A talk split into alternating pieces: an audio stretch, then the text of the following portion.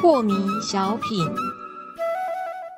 张讲师您好，有个朋友跟他的老婆结婚很多年，但是老婆一直没有能够怀上小孩，他的父母就跟他讲啊，不孝有三，无后为大，就给了他很大的压力。那么他应该是要听从父母之命，跟他心爱的老婆离婚吗？有需要这么做吗？请问讲师，这个为了要有传宗接代啊、是呃，达到这个目的应该很简单嘛，不必一定要离婚嘛。古人说“糟糠妻不可弃”嘛，哎，对，对不对？嗯不过为什么要离婚呢？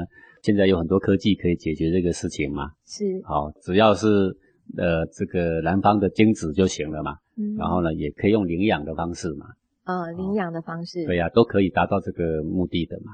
所以并不是说“不孝有三，无后为大”这一句话就有那么大的力量，好像要把所有的事情都推翻掉。嗯，这个父母呢老了嘛，有个年纪总是想含饴弄孙嘛，嗯啊、我们怎么样满足他这个愿望，当然也可以。